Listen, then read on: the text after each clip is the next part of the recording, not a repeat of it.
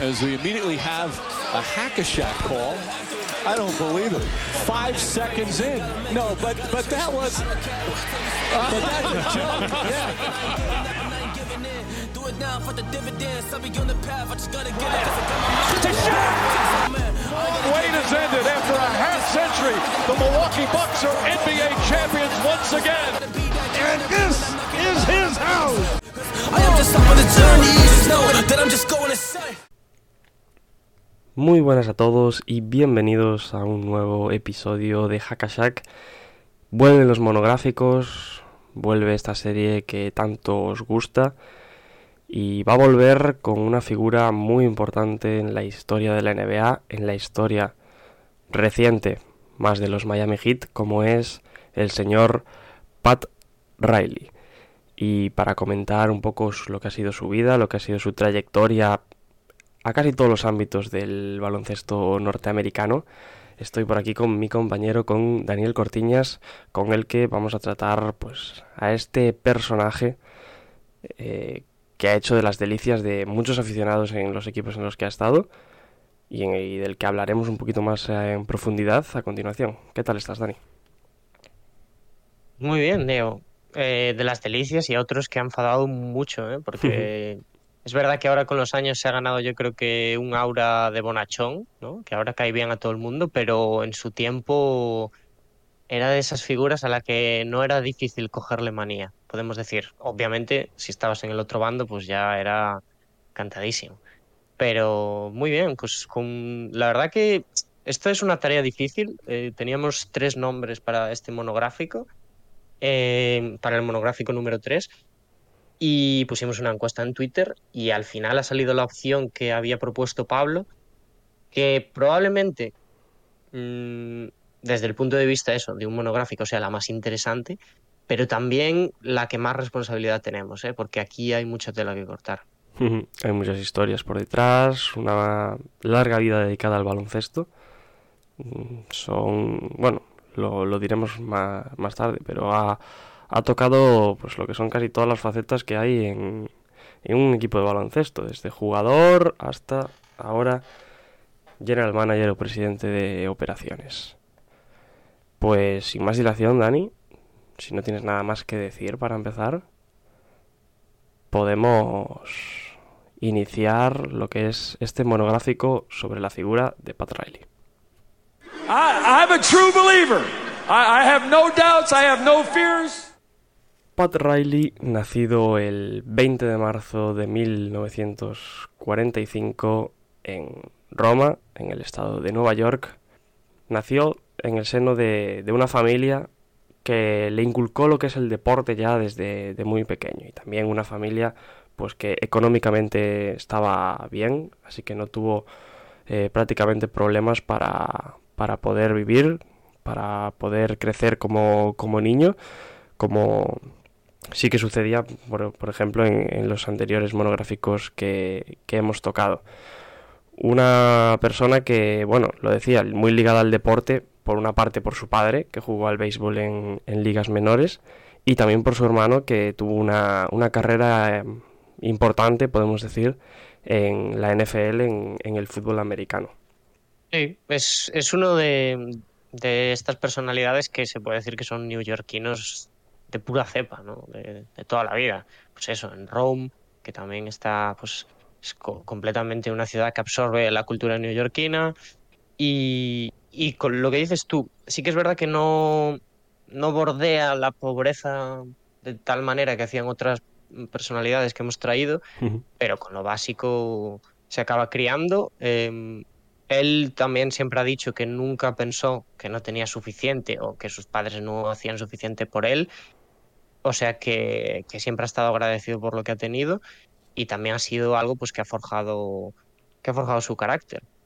Que ha Mm. creado a la leyenda ¿no? que conocemos hoy en día. Sí, sí, sí. Sí, sí.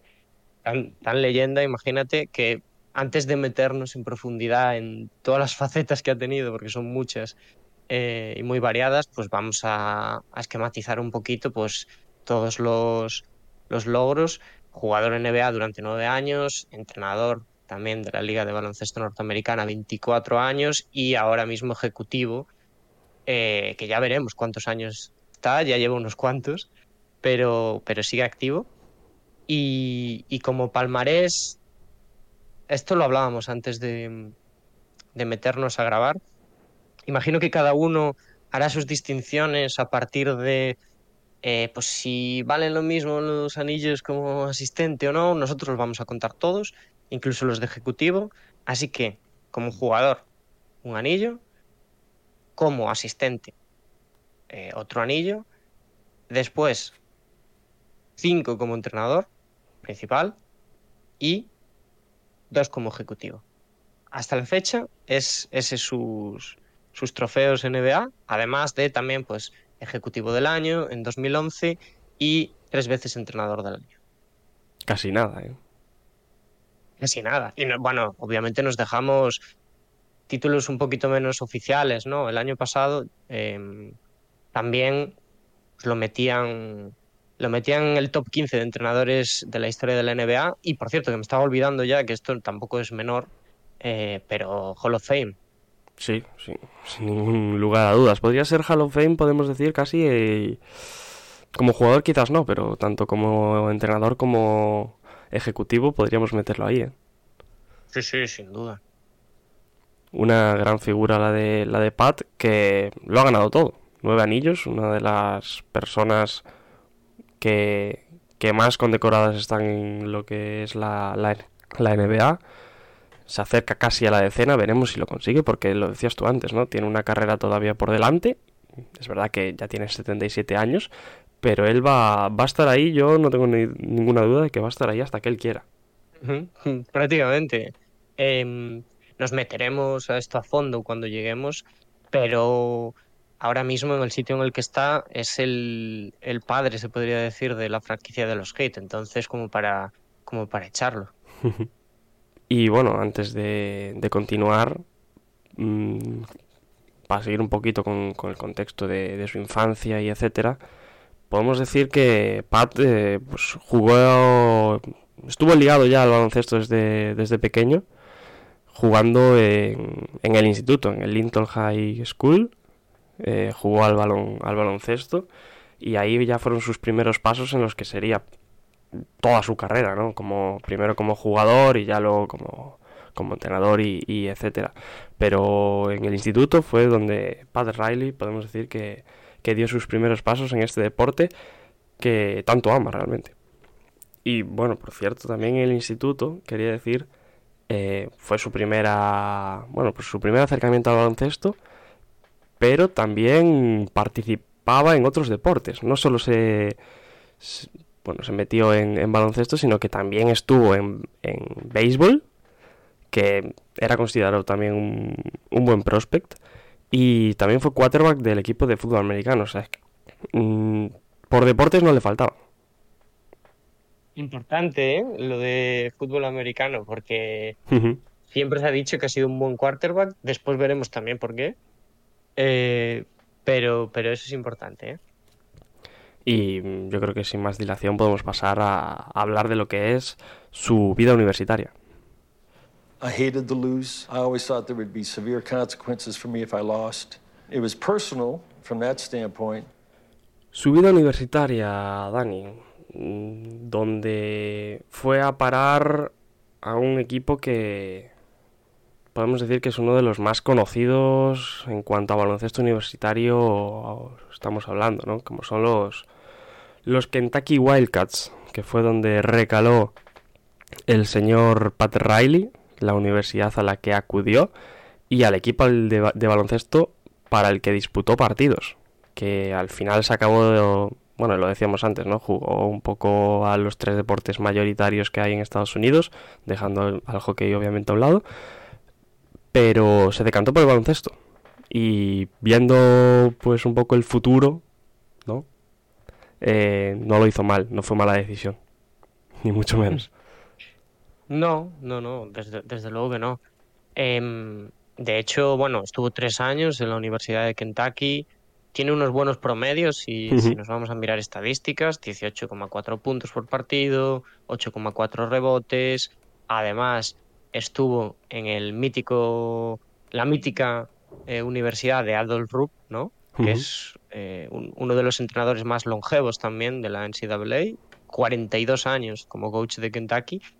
Y además, eh, o sea, esto pues es un aliciente, ¿no? Cuando nos ponemos a repasar su carrera y, y podemos decir que el propio Adolf Rupp también moldeó un poquito lo que vendría a ser el futuro Pat Riley. Sí, también podemos decir que en esa carrera universitaria también estuvo muy condecorado, ¿no? Recibió varios premios a mejor equipo del, del SEC, eh, también del, del torneo del- de, la NCAA, jugador del año también por ahí alguna que otra vez. Ligado al, al éxito prácticamente Pat Riley desde, desde su niñez y ahora en esa etapa universitaria. Sí, sí, sí. Y eso que, mm, bueno, según he podido leer, leer no, porque lo he escuchado en una entrevista, realmente, em, él, que ya, ya os decía antes, que siempre ha defendido pues, a su familia, su padre murió cuando él tenía 25 años, entonces es algo que se le ha quedado marcado, pero mientras estaba en la universidad em, no acostumbraba a tener el apoyo familiar que quizás hubiese querido, porque sí que es verdad que sus padres no iban a verlo jugar. Y, y esto le preguntaban hasta qué punto ¿no? lo había condicionado en el resto de su vida y él, bueno, decía que, que no le reprochaba nada a su familia. Obviamente, pero, pero yo creo que es algo que, que siempre te puede acabar afectando de alguna manera u otra, ¿no? Sí. Mm, Y también de ahí viene un poco la mentalidad, ¿no? De cómo se forja uno, mm, no como jugador ni, ni nada por el estilo, sino ya como persona. De esta figura que, conocemos hoy en día mm, de, de Riley viene marcado un poco por ese, todo ese tipo de anécdotas, todo ese tipo de, vivencias que al fin y al cabo han, surgido a lo largo de su vida. Sí, sí, y, y vamos, al final, em, pues el carácter de Riley se podría decir que es mm, de líder, ¿no? Completamente, y este tipo de cosas que al final te hacen, pues, eh, replantearte un poquito cómo tienes que conllevar pues, situaciones deportivas en este caso, ¿no? Pues acaban forjando ese carácter, no solitario, pero sí que autónomo que, que se le ha visto durante toda la carrera a Pat Riley. Ujú. Pues si te parece, no sé si tienes algo más de lo que comentar en, en esta carrera universitaria de Riley, pero podemos empezar a hablar de lo que es él como jugador de, de baloncesto ya profesional en la NBA, ¿no?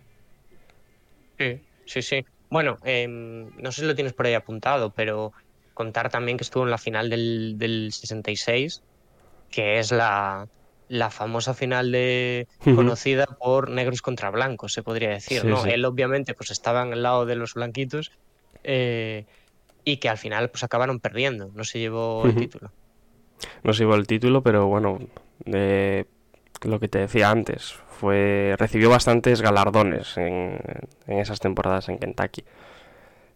Interesante eso que comentas, ¿eh? lo de esa anécdota de la final de negros contra blancos, porque es un, hecho que, que ahora nos, nos parece pues eh, extraño, pero por aquel momento era algo habitual, ¿no?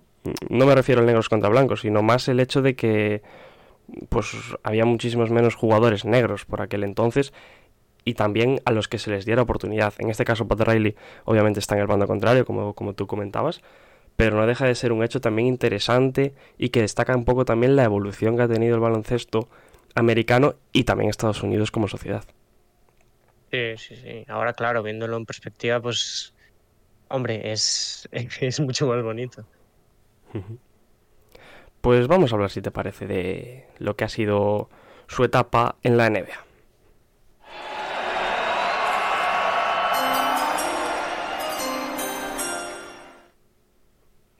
Bueno, pues el, el primer acercamiento que tiene Pat Riley a la NBA, justo después de salir de la liga universitaria, es con el draft, ¿no? Es como estamos acostumbrados, no, aquí no hay nada extraordinario.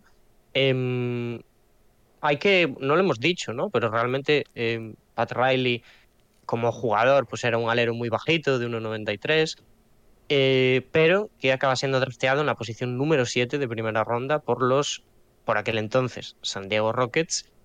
Eh, y aquí viene curiosidad de las que yo creo que a ti te deben molar mucho. que también es elegido en el draft de la NFL por los Dallas Cowboys. En la, en la ronda, bueno, de aquellas el draft de la NFL era distinto a como es ahora. Es, ya ahora es largo, que son 200 y pico selecciones, pues de aquellas eran alrededor de las 500, así que imagínate lo que debería de llevar eh, aquel, aquel draft. Días, incluso casi semanas. ¿eh? Pero... Sí, y, y te iba a decir, ¿sabes exactamente dónde fue drafteado? Dallas Cowboys, fue drafteado por los Dallas Cowboys y otra anécdota... Pero, digo, en la posición. Sí. ¿Sabes o, o Sí, no? sí, sí sé. Y es lo que te iba a comentar ahora. Otra anécdota, porque antes comentábamos, fue quarterback en su, en su etapa de instituto, eh, en, en el equipo. Pero en la NFL dijeron, no lo, o sea, él no venía de jugar fútbol americano en, o por lo que tengo entendido en, en la universidad, en, en Kentucky.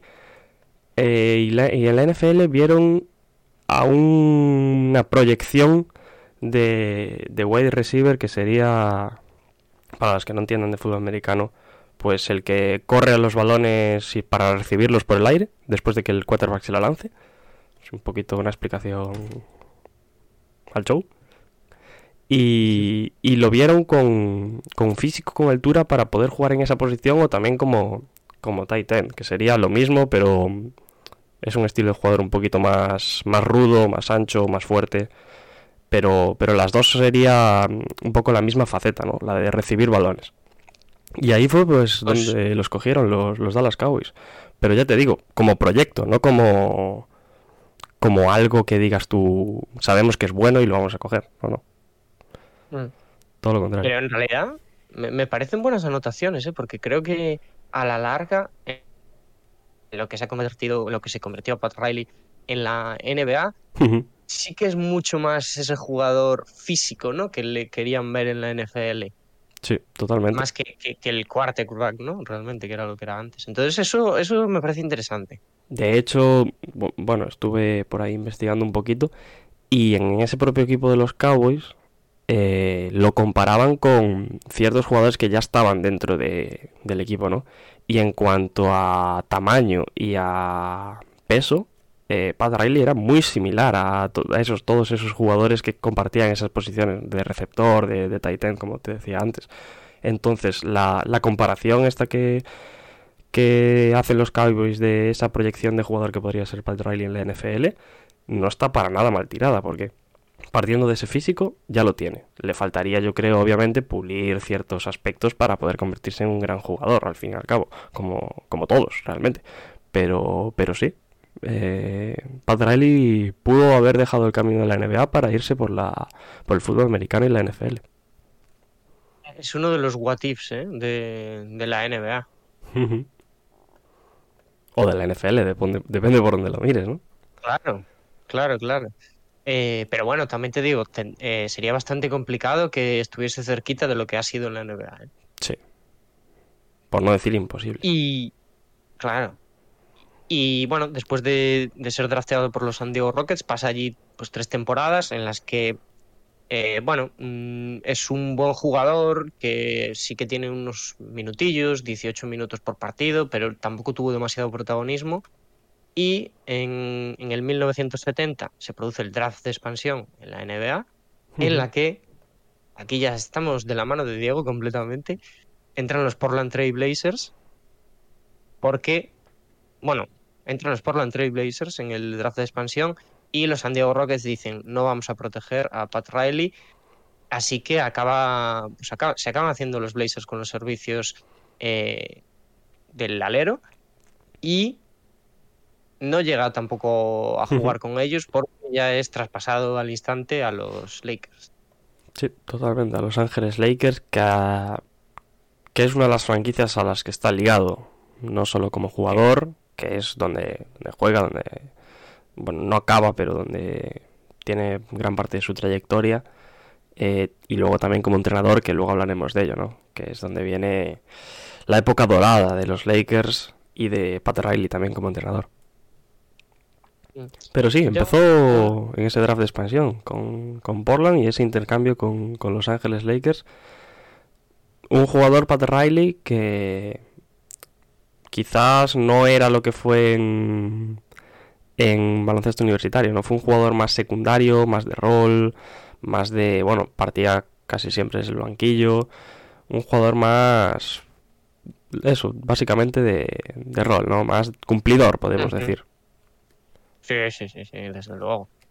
Eh, tengo una curiosidad aquí, que es cuando llega a la plantilla de los Lakers, que está Bill Sharman, eh, de entrenador por aquel entonces, y, y, pide una reunión privada con el, con el propio Pat Riley, uh -huh. en la que le deja claro, porque claro, pues, conocedor de la condición del jugador, de que no es ninguna estrella de la liga, desde luego, que la única manera que tiene de, para encajar dentro del organigrama de los Lakers es convirtiéndose en un perro de, ples, de presa, en, en un gladiador, básicamente. O sea, lo que le pide es que haga sudar a las estrellas del equipo en los entrenamientos, que tiene que estar en grandísima forma y eh, yo creo que esta conversación es, bueno, es un punto de inflexión ya no solo en la carrera como jugador de Pat Riley, sino también en la doctrina que conseguiría expandir cuando fuese entrenador y GM. Eso te iba a decir, ¿no? Porque le pide que sea lo que él quiere para su equipo ahora en la actualidad. Claro. A los jugadores que se traen tiene, tienen un poco ese, ese aura, esa característica de, de jugador correoso, peleador, que, que, no da un balón por perdido. Y es lo que le pedían justo a Pat Riley en, en esos Lakers. ¿Y cuánto tiempo pasan los Lakers, Diego? Cuéntanos. Pues pasa alrededor de, de seis años como jugador, ¿no? Porque, sí. bueno, su carrera la acaba, la acaba finalmente en, en, los Phoenix Suns, su último año como, como jugador, pero, pero esos seis años intermedios los pasa en, en los Lakers y ahí es donde llegaría, pues, lo que decíamos antes, ¿no? Su primer anillo en la temporada 71-72, una temporada en la que eh, fue el jugador de, de banquillo que, que, se esperaba. Eh, no rindió a un nivel, a un gran nivel, pero era de esos jugadores que estaban, que te hacían ganar, ¿no? Eh, Pat Riley, uh -huh. de lo que lo que hablamos hoy en día de esos jugadores tan importantes que salen desde el banquillo, que siempre cumplen y que al fin y al cabo eh, acercan a los equipos a las victorias. Hombre, era, fue el suplente de Jerry West y estar a la altura de Jerry West en el 72 también telita, ¿eh? Jerry West al que, bueno, está bastante ligado también en el futuro, Pat Riley.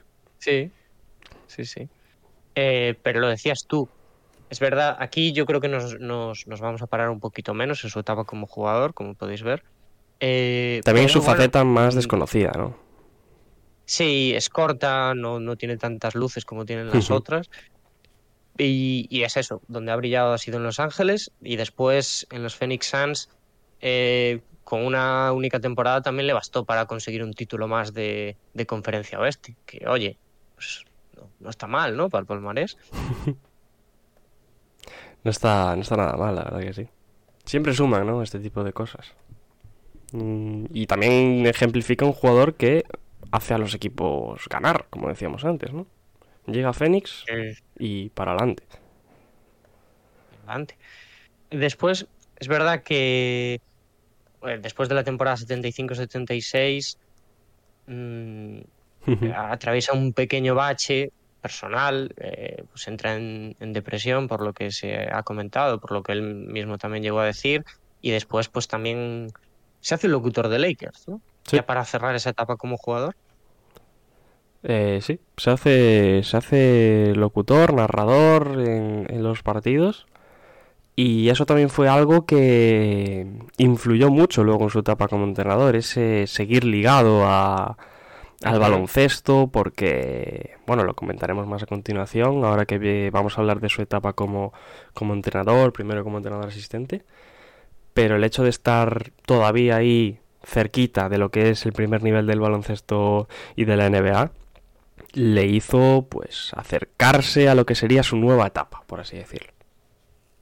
Sí, sí, yo creo que le vino de perlas eh, eh, ya no solo esta etapa, sino lo que dices tú, el no desprenderse de todo de la liga, ¿no? A pesar de, de tener un bache, porque le ha servido pues para la larga mm, tener con conocimiento de todo lo que hay y todo lo que ha habido durante todos estos años, porque vamos, o sea, es un jugador que ha estado seis décadas. En un jugador, una persona que ha estado seis décadas en la liga, como jugador, como GM y como entrenador. Y seis décadas triunfando. Es un dato chulo ese, ¿eh? Ujú. Ha ganado en las seis décadas. El único, la única persona, desde luego. Pues dicho esto, vamos a hablar de lo que es el Pat Riley entrenador. I thought I was the reason why the why the Lakers were successful. you know, I mean, we, That's you know, funny in But retro. I also felt that I did a good job. And I've had some players, even when I coached here with the Heat, thought that I got too far out there. But it wasn't because I was trying to get celebrity. It's just because of how I was dealing with them and what I wanted and the demands that I put on them. Pues, ¿cómo llega Pat Riley a ser primero entrenador asistente de los Lakers y posteriormente entrenador? Pues llega con una historia un poco interesante, ¿no, Dani? Un poco de rebote también, podríamos decir. Sí, sí, sí. l- la verdad es que, bueno, hay en los Lakers por aquel entonces, que ya eran unos Lakers que empezaban a, que le- les, empezaban a gustar los focos, eh, hay una serie de, de desdichas. Hay una mala suerte que pues le acaba permitiendo al, al propio Westead, ¿no? Por, por bueno, por, por un incidente, entrar. Un accidente con, con una bicicleta, creo recordar, ¿no? Que le... Que, el, bueno, le dio en la cabeza, entiendo. Porque tuvo lesiones en la cabeza. Y ahí fue donde entró al fin y al cabo a, a Los Ángeles, a los Lakers, el señor Pat Riley. Para ser, como decíamos antes, pues primeramente entrenador asistente del equipo, un equipo en el que ya estaba su figura, mm, una, o una de sus figuras más importantes en la historia, como es Magic Johnson. Sí, hay que, hay que apuntar aquí rápidamente antes de meternos en materia que los Lakers del Showtime se empiezan a formar sin él, ¿no? Sin Pat Riley. Pat Riley es el que los acaba confirmando, pero, pero es un equipo ya que empiezan a hacer estos flashes de plantilla resultona del NBA con highlights, eh, de eso, de que las cámaras no se le quitan de encima sin él, que esto pues también es mérito de Paul Westead, y, y ya empieza a ganar siendo entrenador asistente. Es que así, claro, la cosa es muy fácil, Diego. Sí, porque después del accidente de, de Jack McKinney, ¿no? Eh, Fue Westhead el que entró como entrenador, que era la mano derecha de, de McKinney por aquel entonces, y fue el que convenció a, Pat Riley de dejar un poco la su idea de la radio a un lado y, y entrar al equipo como, como entrenador asistente. Y ahí es donde se empezó a ganar. Por cierto, eh, unos años también muy importantes para la franquicia porque eran años revueltos también en, en Los Ángeles con la idea de, de Magic de, de irse del equipo, ¿no? De mm, un poco un tira y afloja mm, con, la, con la gerencia. Y al final, pues Pat Riley es una de esas figuras, no que lo convenzca, ¿no? Sino de que hace que, que al fin y al cabo todo el equipo esté unido. Y, de hecho, comenta mm, en una entrevista Riley sobre, bueno, ya sobre el anillo, ¿no? Que consiguen eh, en el 80, en el 80, o, bueno, en el 82, perdón, ¿no? En el 80, en el 80, perdón, que, que me confundía. El anillo que consigue el 80, una historia sobre Magic Johnson que me pareció muy interesante porque, bueno, es en el quinto partido, ¿no? Se lesiona Karim, mm, una lesión de, de tobillo en una jugada en la que en la que hace un mal movimiento y, y se, se lesiona y se lesiona para todas las finales y mm, habla Riley de que hubo una charla entre los jugadores que todos decían vamos a ir ahora a Filadelfia y nos van a pasar por encima entonces vamos a tomárnoslo un poco con calma y vamos a ganar aquí el anillo en, Los Ángeles en nuestra casa porque eh, contaremos con el apoyo del público etcétera y, cuenta Riley que, que coge Magic eh, los coge a todos y les dice esto no va a pasar eh, nosotros somos mejores, nosotros vamos a ir allí, eh, no me podéis decir que estamos a un partido de ganar unas finales de la NBA y que queréis perderlo para porque creéis que vamos a perder. y, cogió y les dijo, eh, bueno, es verdad que, que Karim es uno de nuestros jugadores más importantes, quizá el que más, pero, pero yo voy a ser Karim. Y yo voy a coger su, sus riendas, lo que coger las riendas del equipo, ser el capitán. Y comenta Riley que en el avión, que esto me parece muy interesante, eh, hay un sitio que está destinado a Karim Abdul-Jabbar, que es en la zona, ¿cómo se dice? La business, ¿no? En la, la zona de los... Eh, la VIP. ¿no? La VIP, la VIP. El 1A es el asiento de Karim Abdul-Jabbar. Pues cogió el señor Magic Johnson y tenía tan claro que en ese partido iba a ser Karim Abdul-Jabbar que se sentó en ese sitio. Un sitio que no se sentaba nadie en él si no era Karim Abdul-Jabbar. Pues Magic Johnson se sentó en ese sitio. Jugó, podemos decir, como 5 aquel partido. De hecho hizo el salto inicial. Eh, metió más de 40 puntos y los Lakers aquel día ganaron las finales de la NBA, unas finales en las que Pat Riley pues estaba como asistente y también fue parte principal de, de aquel anillo. Sí, que por, por, cierto, como curiosidad, los Lakers no ganaban un anillo desde que el propio Pat Riley lo ganase también como jugador. Tenían que, o sea que... ¿no? Tenían que volver a contratarlo para volver a ganar. Para que luego se diga que Pat claro, Riley claro. no es una persona ligada a, a la grandeza y a lo que es ganar en la NBA. Los, los 70s y los 80s, eh, por lo menos angelinos, estaban marcados porque Pat Riley pues, estuviese jugando allí.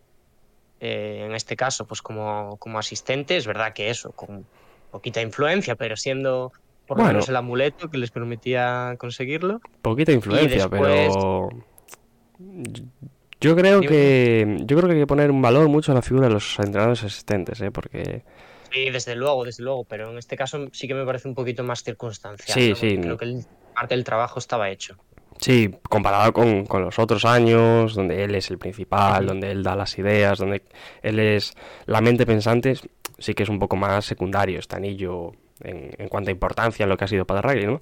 Pero, pero iba a decir que, que, yo creo que los entrenadores asistentes son mucho más importantes dentro de un equipo de lo que mucha gente se piensa realmente. Yo creo que no están tan, tan puestos en valor como, como deberían y habla muy bien de, de la figura del entrenador asistente que en estos años muchos equipos estén apostando por ellos y que suenen prácticamente ocho entrenadores asistentes y uno que haya sido o que ya tenga esa consideración de entrenador principal para cada banquillo que queda libre, ¿no? Entonces, me parece muy buena noticia y muy buena señal mm, ya hablando de la actualidad para lo que es la, el futuro de la liga, ¿no? De cómo, cómo va cambiando y cómo va evolucionando también. Uh -huh. Aquí de hablamos hecho... de todo, aquí hablamos de la figura de Riley, hablamos de asistentes, esto es increíble. Claro, claro. Es una excusa para hablar de todo. Eh, pero, pero bueno, ya veis que dura poquito como, como entrenador asistente, más por lo que había internamente de los Lakers que por lo que se le preveía. Pero bueno, la franquicia angelina, pues eh, que siempre ha brillado muchísimo en pista, en esta década ha tenido sus cositas detrás. Y, y en el 82, pues Magic pide el traspaso, ¿no? Por, por diferencias con, con Westhead. Y aquí los Lakers hacen la jugada clara, ¿no? Que es eh, pues conflicto entre dos personalidades importantes del equipo. Nos quedamos con la mejor, con el talento, nos quedamos con el jugador que es el que nos hace ganar. Y se quedan con Magic introduciendo a Riley, ¿no? Mm, como entrenador principal. Pues la estrella de los Lakers eh, permanece y los Lakers del Showtime pues tiran para adelante. Y esta es que el despido de Paul Westhead, la contratación de Riley, es una escena que, que, está representada en The Winning Time, que por cierto nos viene al pelo, porque si alguien quiere conocer lo que han sido los Lakers en, en esa época, eh, los Lakers del Showtime, pues, pues Winning Time habla, habla principalmente de ello y Riley es uno de los, de los personajes que se representan en la, en la serie, ¿no? Sí, sí, sí, de hecho lo interpreta Adrien Brody. Sí. Y, y, de, y hay, una, hay por ahí un artículo de The Ringer sobre la interpretación de Adrien Brody, que es, es una entrevista, ¿no? Básicamente, a él preguntándole un poquito, pues eso, cómo se informó para hacer sobre todo el, el Pat Riley de esa época, eh, las dudas que tenía acerca del look, porque él no lo recordaba así, con ese bigote y, y tal. Está muy bien, buscadlo si os interesa. Pues un Pat Riley que ahí ya iniciaba su etapa como entrenador en jefe de, de lo que es un equipo NBA, en ese caso de unos Los Ángeles Lakers que estaban pues en horas bajas, podemos decir, pero a los que hizo brillar como nunca. Desde luego. Lo comentabas Cuatro tú anillos. antes. Cuatro anillos. No, bueno, cinco si No contamos el, el entrenador asistente, ¿no? Sí. Que, Ujú. que no es moco de pavo. Una de las dinastías, ¿no? De la NBA esta de, de los Lakers del Showtime. Sí, sí, sí.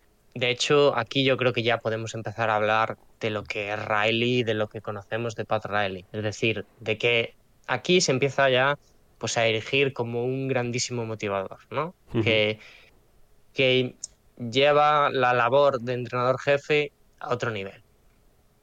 Y, y es, pues eso, con una serie de estrategias que hay muchísimas, ya hay muchísimas anécdotas detrás. Nosotros yo creo que tenemos alguna apuntada, pero nos debemos dejar alguna tremenda también por ahí, porque, claro, cuando hablamos de, de, de Pat Riley, eh, que es un enfermo de, mm, no sé cómo decirlo, de, mm, del ejercicio, de, que, que intenta inculcar ese ser gladiador a sus jugadores, pues hay detrás una serie de, de curiosidades que para aburrir. Y a su vez creo que es un mentor eh, muy importante, ¿no? En lo que es la, la vida, la carrera de, de un jugador, porque es un, al fin y al cabo, es y, y fue un- una personalidad muy cercana, ¿no? A lo que eran sus sí. jugadores, o por lo menos la gente habla, habla mucho de ello, de, de cómo Parraili inculcaba lo que decías tú, ¿no? Ese ADN a, a sus jugadores a partir de una relación cercana con ellos, de también era un jugador muy muy de pizarra, ¿no? Hay varias Sí, varios vídeos por ahí en los que explicaba cómo pues cómo jugaban estos Lakers del Showtime. Eh, hay uno muy bueno del- en el que se habla del, del skyhook de Karim, de cómo cómo lo hacían para intentar llevarlo al, al máximo, ¿no? Su bueno, la para meterla básicamente, ¿no? Como, como quien dice Es, es lo que cuenta. que, que es lo que al fin y al cabo acaba subiendo al marcador. Pero, pero sí, era un entrenador que, que tenía muchas facetas importantes y de esas facetas que, lo vuelvo a repetir, hacen a los equipos campeones. Sí, sí, sí. Además, em, pues eso, que fuera exigente, que fuera duro con ellos, eh, se lo podía permitir porque eh, predicaba con el ejemplo. Él ya, ya había pasado por lo que pasaban ellos. Por, porque el entrenador le exigiese dejarlo todo por el equipo, ¿no? Sin, sin buscar protagonismo, por, el tipo de jugador que fue cuando estuvo en la NBA. Entonces, pues eh, creo que eso, como lo que dices tú también, siendo cercano, había pues, posibilidades de que el resto escuchase y al final fue lo que pasó. Cuatro anillos como entrenador jefe en, en esos Lakers y, y si quieres nos metemos ya con, con el del 87, ¿no? Que tiene un poco de chicha. Vale. Coméntame, ¿qué quieres comentarme de, de ese anillo de Comenta. 1987?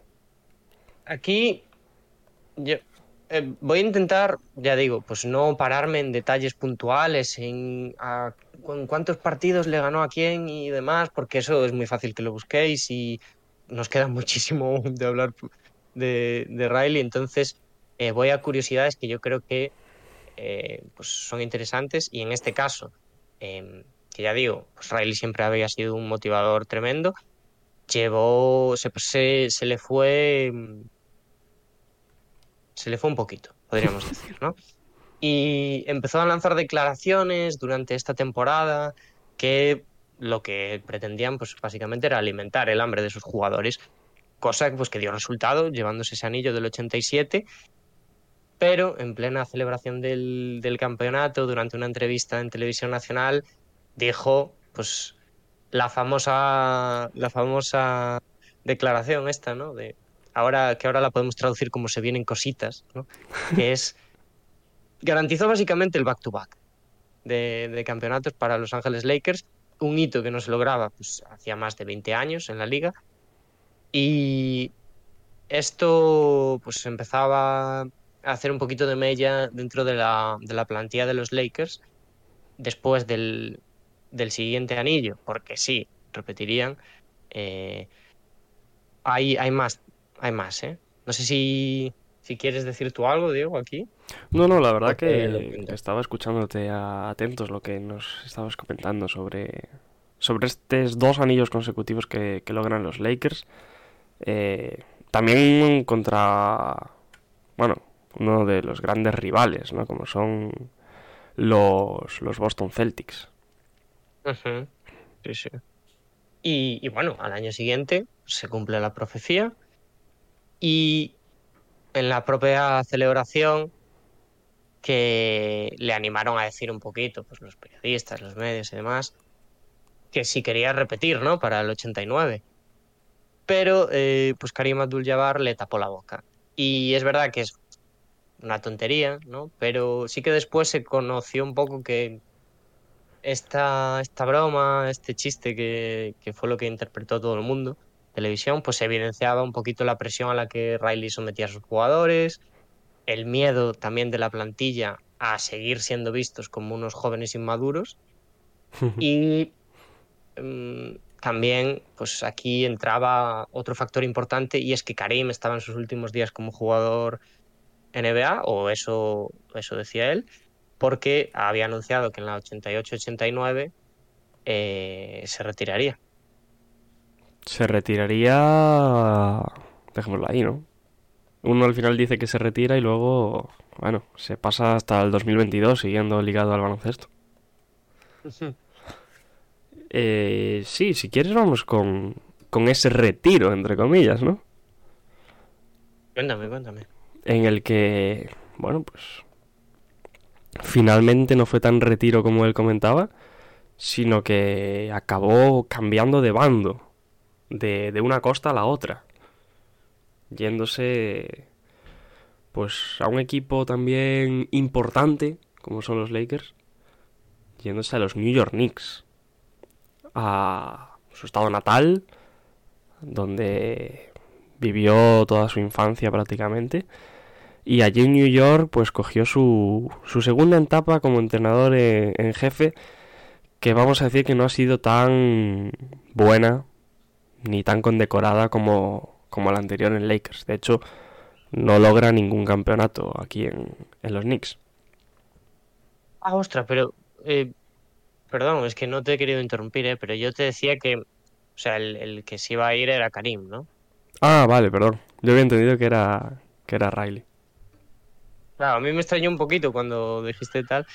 Eh, pero bueno, antes de eso, cierto, esto, perdón, aquí porque te estoy rompiendo el récord, nada. pero hay, hay otra, hay otra de estas bombas porque los Lakers del Showtime al final se acaban dinamitando por la exigencia de Riley.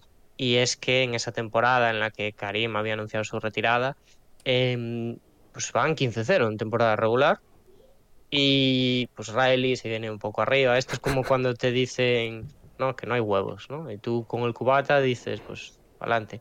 Y, y dijo que iban a ser el primer equipo en, en la historia en ganar todos sus partidos en casa. Y nos sentó bien en la plantilla, a pesar de que el equipo, bueno, después llegó a las finales contra los Pistons. Y hay muchas teorías sobre el sweep, pero los motivos básicamente pues, se resumen en las lesiones de los jugadores, ¿no? que apuntaban pues, a un alto nivel de los entrenamientos de Rael. Y después ya, como dices tú, sí, em, pues sin Karim y con Divac en, en la plantilla, se, se mudó. Se mudó porque veía mm, que sus tiempos de gloria en Los Ángeles se habían acabado. Sí, se Ya- mudó, también te digo, es una forma bonita de decirlo, ¿no? Porque lo, lo, lo destituyeron. Sí, bueno, cosas que pasan, ¿no? Al fin y al cabo. Eh, una etapa ganadora viene a su fin mm, y se acaban, bueno, partiendo lazos, rompiendo lazos con la franquicia angelina, en la que llevaba ya 10, 11 años, ¿no? contando los suyos como, como asistente y bueno, sin contar ya los de jugador. Y lo que te decía antes, que perdón por la equivocación, pero viajaba a, a la costa atlántica para ser entrenador de los New York Knicks en la 91-92. Sí, aquí em, es verdad que se pasa, no sé si es un año entero, no sé si eso tú lo sabes, pero vuelve a ser comentarista para la NBC un ratito Sí, sí, sí. y eso. Y, y Pero- después ya sí que Eso no sé si es después, ¿no? Entre Knicks y Miami. No, yo creo que es de Lakers a, a, a Knicks, ¿eh? Vale. Vale, Pero bueno, el caso, que sí. Que sí, que la radio le sigue lo llamando. tenemos, claro, lo tenemos en la otra, como para no llamarla, lo tenemos en la otra conferencia y aquí, después de ser conocido como un entrenador, eso, a pesar de ser exigente, pues muy vistoso en ataque, eh, muy llamativo para los aficionados de ver, aquí es de, de los equipos que aquí en Hackashack solemos también pues apreciar, ¿no? De esos equipos rocosos, duros y de los que pues las estrellas rivales le tenían un, un poquito de miedo más que nada por su por su salud. Con jugadores como Ewing, por ejemplo, ¿no? En, Sí. en estos Knicks. Oakley, también, por ahí. Bueno, un equipo que al final, mm, lo decía antes, no cumplió esas expectativas que se pueden tener al traerse a un entrenador como Riley, ¿no? Que viene de, de crear uno de los mejores equipos de toda la historia. Pero a los que también hizo en cierta medida ganadores. En plan, no de campeonatos, sí. pero los ha llevado lejos, por ejemplo, a una a ser, bueno, a unas finales en, en la 93-94. Aquí hay que hay que decirlo, Diego, o sea, a- llevar a los Knicks a unas finales es como ganar un campeonato en cualquier otra franquicia. Seamos sinceros. Eh, y más con la, con la cultura que, que les imprimió. Yo creo que aquí realmente es la primera vez que Pat Riley dice, soy el autor total de la plantilla que tengo delante. Bueno, y tú estarás contento, ¿no? Digo, por esas finales. Que, que se llevan Sí, los sí. Rockets. Sí, ahí, claro, aquí ya, pues, nosotros empezamos a meter el culo y, y a sacar algo, que no está nada mal, pero cosas como son, esos Knicks molaban mucho, o sea, es, es cierto. Además, em, bueno, no está mucho tiempo, No, Pero- bueno, cinco añitos. claro, pero dice que, que una vez sale, pues que, que es uno de los momentos más duros también de su vida, ¿no? Que después de esas finales, que públicamente le atizaron una barbaridad y que llegó a decir que bueno que probablemente se lo merecía y que el fiasco de Nueva York pues llegó a admitir que en parte era culpa suya. Sí, porque a ver, era un equipo que se veía ganador, ¿no? Y además que, que no lo contrataba por cualquier cosa a, a Riley, sino que lo, lo contrataba para ganar.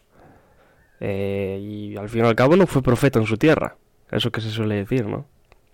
Sí. Hay muchos que van a. que vuelven a casa para, para ganar. Y Pat Riley, mm, en este caso, no lo consiguió. Y se cambió otra vez de, de zona de residencia, podemos decir. Ujú. ¿Y a Aquí dónde ya se fue, Dani? empieza un romance. I don't believe in, in retirement. I believe in what's next. You got to look forward to doing something other than laying on your ass. Aquí empieza lo que es la. Bueno, lo más cercano a la historia contemporánea, a la historia actual de Pat Riley con esos Miami Heat, porque eh, antes de ser lo que conocemos ahora, un Pat Riley de los despachos, fue entrenador de los Heat, a los que, bueno, tardó, pero hizo campeones. Sí, bueno, de hecho entrenador y gerente a la vez. Sí, sí, sí. Le dieron, Pluriempleado, es que así, claro. le dieron las llaves de, de la franquicia, como se suele decir. Una cosa que, por cierto, no le querían dar en Nueva York y fue también un poco lo que decantó la balanza al final de, de esa decisión de, de Riley de cambiar. Sí, que además, eso, pues es muy pocos, muy pocas personas han tenido el poder de ser entrenador y, y GM a- ahora mismo que yo sepa, solo hay un jugador que es eh, jugador, entrenador y GM, ¿no? Que es LeBron. Eh, pero por el resto, pues, hombre, es una tarea mayúscula. Pero bueno, lo de lo de Riley creo que mm, estaba algo más escrito que lo de LeBron, ¿no? Lo de LeBron lo es por sus por sus santos cojones, básicamente. Sí, básicamente. Porque él llega y dice, bueno, vengo como jugador, pero ya sabéis, ¿no? Y todos Sí. dicen, sí, sí. Sí, sí. Bueno, LeBron con el que también tiene historias, ¿no? Aquí en, en Miami, no como entrenador, es verdad, pero ya luego como, como general manager, como presidente de operaciones de los Heat. Otro jugador ligado también a, su- a la vida de, de Riley. Sí, sí, sí. A- al final, claro, pues por su etapa como GM, se, yo creo que se le atribuyen más, más hijos de lo que se le podrían atribuir como entrenador, quizás. Eh, porque el propio Spoelstra también, que después hablaremos. Pero como, como entrenador, pues los lleva a las primeras finales de conferencia de, de Miami. Y en el 99, los Knicks, esto es duro, ¿eh? Diego? Los Knicks se cargan a Miami y Riley se rompe a llorar en el despacho. Y aquí hay una anécdota pues muy, muy chula, dura también, ¿eh? porque Alonso Morning, por aquel entonces estrella del equipo de, de Riley, eh, entra en el despacho y mientras está llorando le dice, sé que lo estás pasando mal, pero ponte a hacer tu puto trabajo. Y eh, pues Riley dice que tras eso que casi dimite, pero que eh, fue una de las experiencias que lo ha motivado para después volver a motivar a sus chavales. Yo lo diría, ¿eh? Que, que a una persona tan estricta, tan controladora, ¿no? De lo que es su, su ética de trabajo como es Riley, que un jugador lo, en cierto modo, lo, lo cambie, ¿no? O le cambie esa forma de pensar que tiene en ese momento concreto de, como decías tú, de, de casi dejarlo. A ver, es duro. O sea, Riley es una, una persona dura, pero sí que es verdad que a lo largo de su carrera se le ha visto también que, que le afecta mucho perder, ¿eh?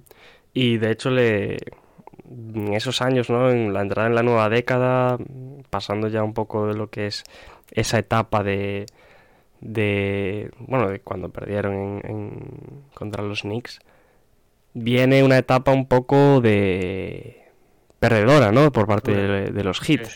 Esos primeros años de los 2000 son complicados, pero llevan a el draft de 2003 en el que llega probablemente uno de los jugadores más importantes de la historia de Miami.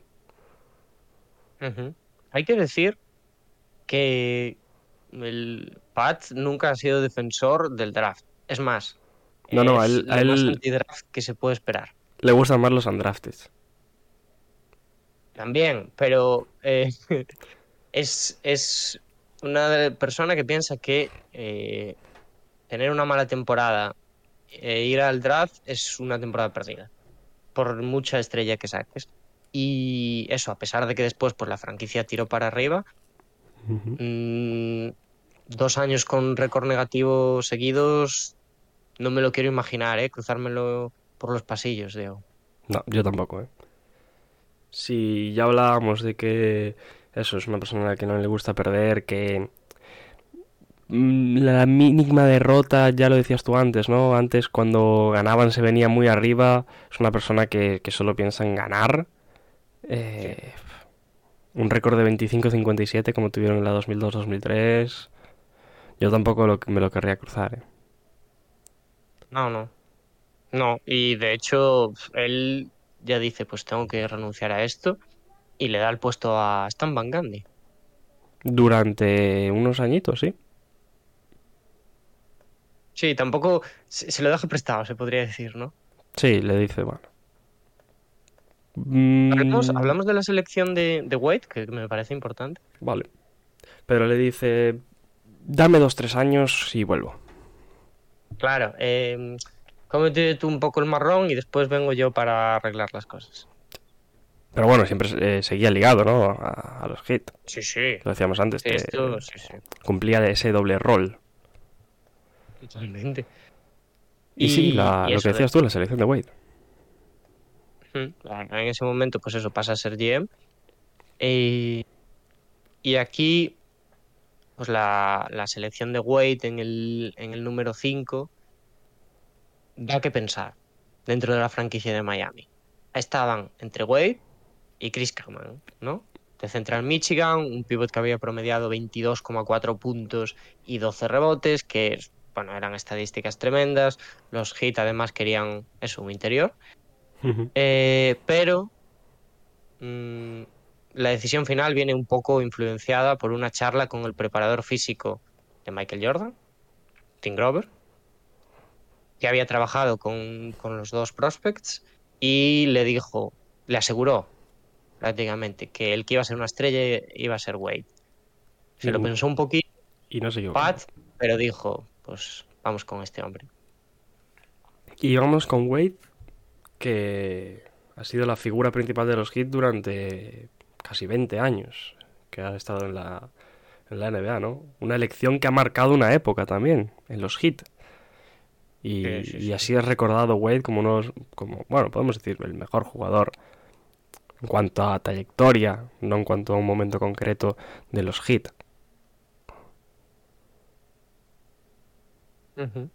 Sí, y después, en el, un año después, ¿no? Vendría, vendría otra firma que lo cambiaba todo. y esta también venía de ganar, ¿eh? Claro, sí, sí. Ya, ya le había echado el ojo eh, anteriormente, pero no fue hasta el 2004 cuando pudo hacer efectiva pues, la firma de Shaq. del señor Shaquille O'Neal que tiene una anécdota interesante con, con Riley, ¿eh? Cuéntanos, cuéntanos. Porque, bueno, Riley lo venimos diciendo, ¿no? Es una persona que con sus jugadores se lo toma muy en serio, como, como debería hacer cualquier entrenador, ¿no? Pero quizás en este caso más, y comenta Shaq en, en uno de sus libros, que, que Pat Riley tenía un programa especial para, para los jugadores. No sé si lo conoces. Eh, yo sé lo de las notas. ¿Es No eso o no es? Mm, sobre notas no va, pero es un programa de grasa corporal. Que Sí, bueno, sé lo de la bajada de, de kilos. sí, pues. Pues con Shaq se lo tomó bastante en serio ese, ese programa. Pero se lo, se lo establece a todos sus jugadores. Y, y tiene unas medidas incluso, ¿eh? Porque tiene que, por ejemplo, que los pivots no pueden pasar del 10% de, pues, de grasa corporal. En cambio, pues los bases un 6, los, las alas más un 7 o un 8. Pero lo lleva bastante a rajatabla el señor Pat Riley, ese, ese programa. Y a Shaq no le gustaba. No le gustaba porque Shaq pues venía de ganar con lo que él tenía. Sí. Y, y tuvo que bajar pues casi 60 libras. Eh, Shaquille O'Neal. Pero lo, lo que más me ha sorprendido no es eso, sino que eh, comenta que, que él había bajado a un 15%, 14% de, de grasa corporal. Y Pat Riley le dijo que no le valía. Que o llegaba a lo que estaba establecido o bueno, sería sancionado con mil dólares, la próxima vez volvería a ser sancionado y si llegaba a una tercera, pues no jugaría el partido. ¿Qué te parece? Me parece genial, la verdad. ¿Y sabes lo que hizo Shaq? Cuéntame. Pues le dijo a, a su equipo de trabajo, que bueno, de negocio, que había que abrir eh, gimnasios 24 horas, que necesitaba trabajar de noche para bajar de, de peso, perder toda esa grasa corporal que le pedía a Pat Riley, y construyó pues gim- gimnasios por, por todo Miami, Shaquille O'Neal. Para él, ¿no? Como quien dice, pero al final pues lo acabaría usando la gente. Y ahí fue como entró en, en la medida estándar que pedía el señor Pat Riley para sus jugadores y cómo forjó también Riley de una manera u otra lo que sería posteriormente el primer anillo de los Heat. Sí, sí, sí, porque antes está eso, el precedente. Cuando ya se, se unen las fuerzas de Shaq y Wade, eh, pues Van Gundy los, los consigue llevar al primer puesto de la conferencia este, con un récord de 59-23, pero caen en finales de conferencia contra los Detroit Pistons en esa temporada 2004-2005. y, y, sería pues el bye bye también de Van Gandhi, ¿no? Que también se rumoreaba que quería salir, Riley lo quería medio echar también, entonces... Riley ahí tenía todo el poder para, para volver a coger el puesto, que es lo que hizo en la 2005-2006, eh, temporada en la que, como hemos anunciado, acaban ganando el anillo los Miami Heat, el primero de su historia, el primero de los tres que tienen ahora actualmente, eh, con esa pareja ¿no? que comentabas, el señor Dwayne Wade y el señor Shaquille O'Neal como los principales estandartes de este equipo.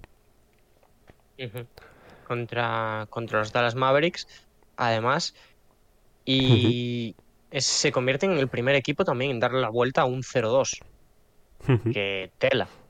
Además, aquí hay una anécdota chulísima que tengo apuntada, que esta probablemente sea mi momento favorito de, Pat Riley, y eso ya es decir. Pero, eh, bueno, nos habíamos parado un poquito en la faceta motivadora de, Riley, y en estas finales, mm, después de que los Heat pusieran el 3-2 en el marcador, es decir, ya estamos hablando de que los Heat están por delante, Riley decidió llevar pues la mentalidad que él tenía la mentalidad del todo o nada un poquito más allá.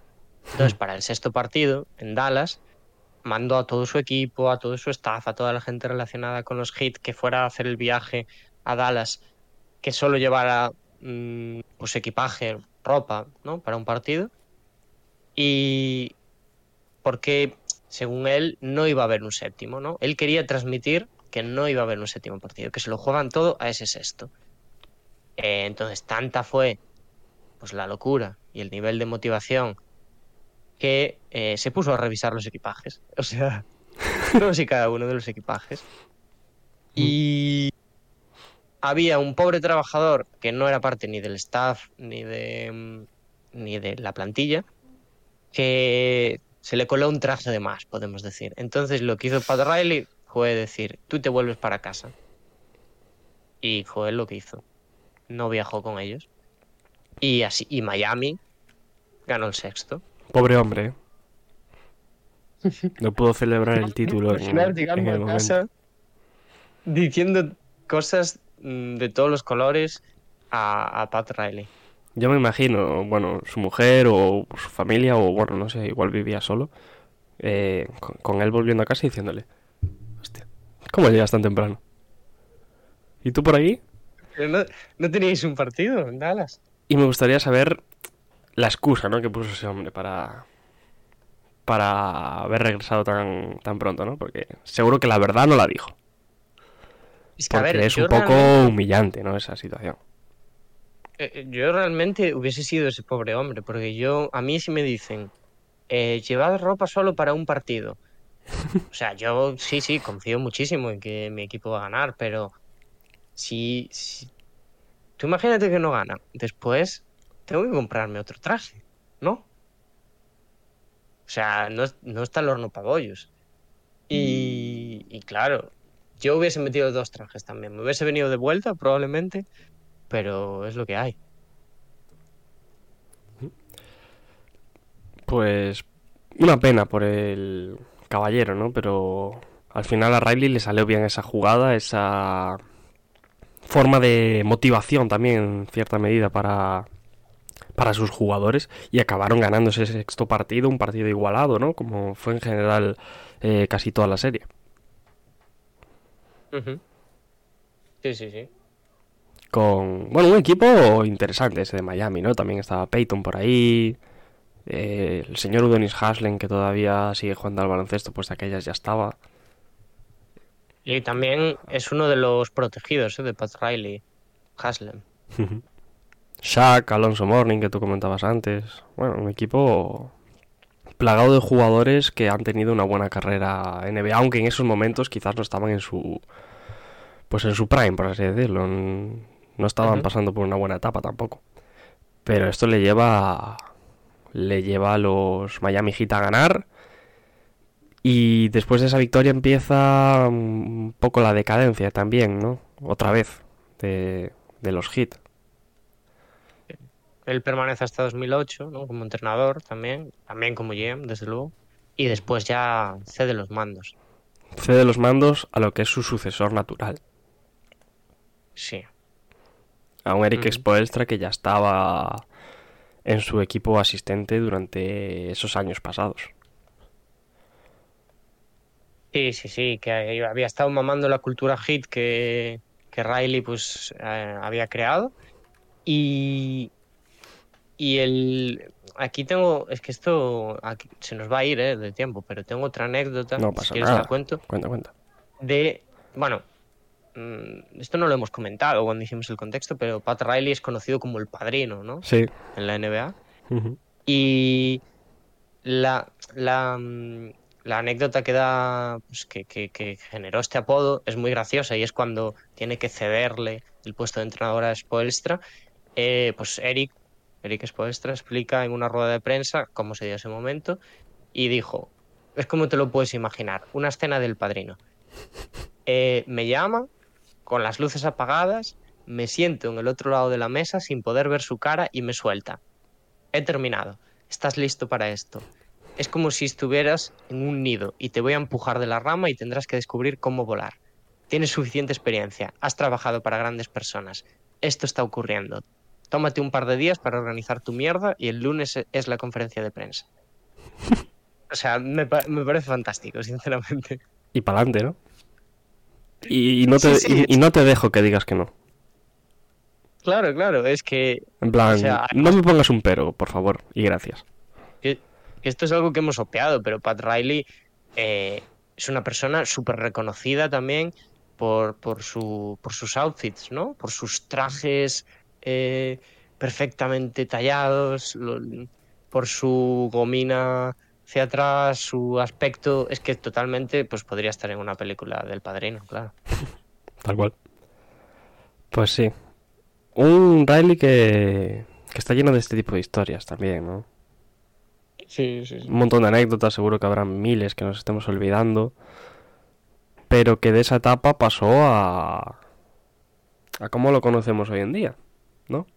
A ser general manager, presidente de operaciones, llamarle como queráis. Al final es el que manda en los despachos de los Miami Heat, el señor Pat Riley, y el que hace los movimientos. El que dice, tú para mi equipo, tú te vas, a este lo fichamos, a este no. Es dueño y señor de las decisiones del equipo de Miami Heat. Y ahora, de una vez pues Spoelstra coge el equipo como entrenador, es cuando ya, si quieres, nos empezamos a meter, porque él se puso a tope con los movimientos que empieza a hacer y por los que será reconocido también pues, durante mucho tiempo. Sí, porque es. Bueno, hay un. Una etapa, ¿no? Que es muy reconocible dentro de. De lo que ha sido Pat Riley como. Como presidente de operaciones, como director ejecutivo de los Heat, ¿no? 2010. Quizás. Sí, claro, claro. Lo que crea en los hits por aquel entonces. Porque crea. No uno de los mejo- mejores equipos que, que podamos recordar, pero sí uno de los mejores tríos que ha habido en la historia, como es el de Wade, Chris Bosh y LeBron James. Y además, o sea, es un, es un momento, eso, en, la, en el 2010, que yo creo que la NBA tiene una expansión gigantesca ni- Hmm. a nivel global. O sea, este equipo eh, tiene un calado, por lo menos de lo que yo he visto aquí en España, eh, tremendo. O sea, aquí es cuando la gente, yo creo, se empieza a aficionar al, al- al baloncesto norteamericano, cuando ya se empiezan a ver las camisetas de LeBron Miami, a toda la gente que dice que su jugador favorito es LeBron, y, y, bueno, hombre, cuatro finales seguidas. Cuatro finales seguidas, dos anillos, es verdad. Que todavía hay gente que sigue diciendo que esto es un fracaso, ¿no? Eh, que este proyecto deportivo es un fracaso, pero al final es complicado, ¿eh? Ganar un campeonato de la NBA, a pesar de tener a los mejores. Lo estamos viendo estos años, ¿no? Los super equipos se están viniendo abajo. Y Pat Riley y estos hits con LeBron, Wade, Wash, Allen compañía eh, ganan dos de, de esos cuatro. Sí, y eso. Pues tampoco, o sea, aún están, ¿no? O sea, no es poquito tiempo, pero tampoco. Bueno, en 2015 la cosa se disuelve. LeBron dice adiós en Miami y Bosch al baloncesto en general, ¿no? Por problemas Sí. de salud. Sí, pero bueno, a Pat Riley siempre le quedará en, en el caso de la contratación de LeBron de haberse hecho con uno de los agentes libres, aunque al final no fue un fichaje directo como tal, Sí. sino que hubo bueno, un sign and trade de por medio y etcétera, ¿no? Pero, pero de hacerse con uno de los agentes libres más codiciados de toda la historia, que era LeBron James en aquel momento, que de hecho se montó ahí la peli de, de lo de la decisión, ¿no? Que también El circo. habla un poco de lo de la globalización que tú comentabas antes de la NBA en, en aquel entonces. También es un poco el empoderamiento de los jugadores en, en cierta medida, ese bueno, lo que nos ha llevado a como es actualmente. Pero, pero Pat Riley, total artífice de, de uno de los mejores tríos de la historia. Mm, sí, sí, sí, totalmente. Y en general, pues esa cultura de los Heat de que son un equipo que van a pelear todos los años, la ha seguido extendiendo y cuando pues se disuelve este trío, los Heat sin, sin mucho, las cosas como son, siguen partiéndose los dientes. Eh, después Wade también sale de forma un poquito fea, pero pero hay una competitividad, yo creo que en las raíces de la franquicia, que ahora mismo eh, se, yo creo que se ejemplifica a la perfección por Butler, pero que a lo largo de, pues, de estos años, de la última década también, se ha visto en, en lo que has comentado tú antes, en jugadores undrafted, ¿no? En jugadores también de un perfil más bajo y hasta el 2017 también no hay que cambian a Whiteside, ¿no? Para, para tener a Deballo, no hay esa idea de vamos a rejuvenecerlo todo para ganar. No, ahí se busca el... A Pat Riley no le gusta una reconstrucción. Claro. y él quiere, quiere seguir ganando año tras año. Y también, bueno, hablábamos antes mucho de, no, la firma de LeBron, tal, Wade, también se ha, atrevido, se ha traído a jugadores como comentas tú, a Deballo, se ha traído a Jimmy Butler, ha conseguido que un jugador como Kyle Lowry acabe en Miami Heat. Que, que es verdad que también Miami como ciudad llama mucho, ¿no? Y siempre hablamos de las ciudades grandes, ¿no? De los equipos que tienen más arsenal más allá de lo que es la, la plantilla y el proyecto deportivo como tal. Pero no deja de ser también importante aquí la figura de, de Pat Riley y de todo su equipo para traerse a este tipo de jugadores al plantel. O sea, es un auténtico crack en lo suyo, Pat Riley. Se ha traído a, lo mejorcito que hay en, la liga, ha pasado por Miami. Y que ha podido, claro. Los, los, los Heat son herederos de, de Pat Riley. O sea, a mí se me ocurre una franquicia ahora mismo, ¿eh? que tenga una cultura tan clara como la que tienen los Heat. Y son los Spurs. Hmm. En la que ya entra Popovich también a la pomada. Pero em, que el atractivo de, de estas franquicias, lejos del tema ciudad, ¿eh? sea por la cultura, eso Hmm. tiene muchísimo mérito. Y creada por. Mencionabas a Popovich. Al final, este tipo de, de- de ideas, porque lo de Riley y Miami es una idea, una ideología prácticamente podemos decir, ¿no? Eh, son creadas a veces por, por una persona, ¿no? Como en este caso es Riley, como en el caso de Spurs Pop, que contagian y transmiten algo desde su cabeza al total y completo organigrama de lo que es eh, la franquicia. Y el saber entenderlo por parte también de, de los dueños, de apostar por, por esos proyectos, eh, es muy importante y al final acaba marcando etapas y, y épocas en la historia del baloncesto y de la NBA, como, como estamos viendo. Sí.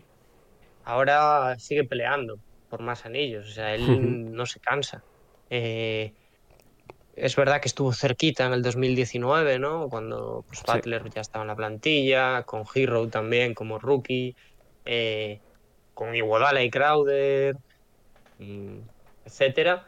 Pero los Lakers pues la llevaron en la burbuja 4-2. Y este año también tampoco ha estado tan lejos, Diego. No, se ha quedado a las puertas de esas, de esas finales. Quizá era un año importante ¿no? para ellos por todo lo que se ha comentado esta, esta última temporada, esta pasada temporada. Pero, pero al final no lo han logrado los Boston Celtics. Un equipo también muy ligado a la historia de, de Riley, mm, donde con quien tiene también una gran rivalidad los, los Celtics. Bueno, ya su etapa en Lakers, ahora su etapa en Miami. Pues acabaron pasándole por encima. Mm, y ahora con ganas de revancha, ¿no? Para esta próxima temporada. Sí. Que sabemos el, el encantador de presas que es Pat Riley. Y tiene dos en cada una mirándola con un ojo. Además ha dicho que, que no van a, a desperdiciar ningún año de Butler, ¿no? Con el contrato que le han dado, pues ya, ya nos lo intuíamos todos, pero es la idea. Vamos a ver qué, qué sucede porque ya hemos visto que Pat Riley es capaz de, de cualquier cosa. Y se puede traer a... Bueno, dos nombres, decía antes, Kevin Durant, Donovan Mitchell, en el punto de mira de Miami Heat. Vamos a ver si lo consigue Pat Riley, ¿no? No será capaz. El décimo anillo. Él lo quiere, seguro, ¿eh? Acabar con 10 Hombre, no es lo mismo que acabar con 9. Número redondo. Siempre queda bonito. Pues no sé si quieres comentar algo más de, del señor Riley, ¿no? Ya hemos tocado un poco todos los palos que ha ido dando a lo largo de su vida. Sí, creo que además conforme hemos pues, ido, repasando las cosas, se ha visto también que la admiración es total, que lo hemos alabado, pero me parece muy difícil, ya digo, hacer este programa porque creo que a nosotros incluso nos cuesta un poquito más comprender lo que ha significado para la NBA, pero con, con el tiempo pues estará donde se merece si no lo está ya. Yo, si ya, ya para despedirme, eh, os, os recomiendo pues que busquéis cosas de él, ya digo, porque nosotros hemos contado alguna anécdota, pero hay millones de ellas, súper divertidas también. Y, y hay también en iVoox, ¿no? Si estáis escuchando esto en iVoox, hay otros programas guays sobre Pat Riley. Hay uno de Massive Ball eh, del año pasado. Hay otro de El Reverso también. Ya hace tiempo, ¿eh? Igual no sé si es 2018, 2017.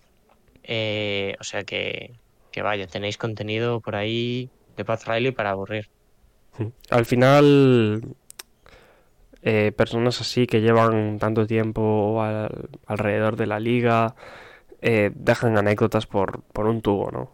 Eh, nosotros hemos comentado algunas, quizá de las más conocidas, alguna también que hemos intentado buscar que sea nueva, pero realmente este tipo de personas es para hacerle documentales, pero vamos, Sí, sí, sí.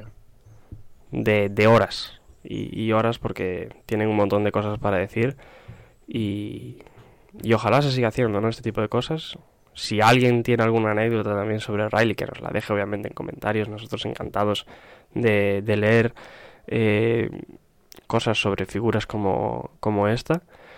Pero hasta aquí es donde llega nuestro monográfico sobre el personaje que es Pat Riley, como decía Dani, conocido como El Padrino. Y poquito más por mi parte, no sé si tienes algo más que decir. Nada, que si os ha gustado esto, pues que, le deis un like, ¿no? Y, y hay más programas de este estilo. Tenemos dos monográficos más hechos. eh, entonces, pues, chequeadlo por ahí. Además, eh, el, este viernes también hemos subido eh, un episodio de Summer League, de lo que ha pasado en la Summer League, por si os interesa. Sí, bueno, lo, para quien quiera buscar los otros monográficos, eh, los hemos dejado en, primero en, últimamente esta semana en un, en un post de Twitter pero también si queréis buscarlos a, mano en la plataforma que, os encontréis, eh, simplemente tenéis que buscar pues monográfico y os saldrán uno es sobre Isia Thomas y el otro sobre el señor Sean Kemp. Y nada más, Dani. Mm, una hora y veinte que hemos estado por aquí charlando y hablando sobre la figura del Pat Riley. Y vamos a ir dejándolo por aquí. No sé si quieres decir algo más, añadir algo más, que ya parece que llevamos tres minutos para despedirnos. ya, siempre nos cuesta un poco. Eh, nada, que muchas gracias a, todos los que habéis escuchado y que ahora, Diego, nos ponemos todos los integrantes de Hackashack con dos monográficos cada uno. O sea que ya estamos iguales, ya toca volver a empezar. Ya hay empate en el marcador. Sí. Pues nada, gente, muchísimas gracias como siempre por escucharnos y ya sabéis, tenéis nuestras redes sociales por ahí, escribirnos para cualquier cosa, en comentarios ponernos eh, si tenéis alguna anécdota, si os ha gustado alguna cosa, lo que sea. Nosotros encantados de leeros como, como siempre e intentaremos contestaros lo antes posible. Y lo dicho, muchísimas gracias y nos vemos en la próxima.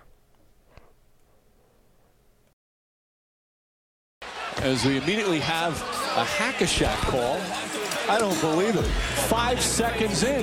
No, but but that was. But that's a joke. Yeah. Do it now for the dividends. I'll be on the path. I just gotta get it. Wait has ended after a half century. The Milwaukee Bucks are NBA champions once again. And this is his house. I am just on the journey. You just know that I'm just going to say.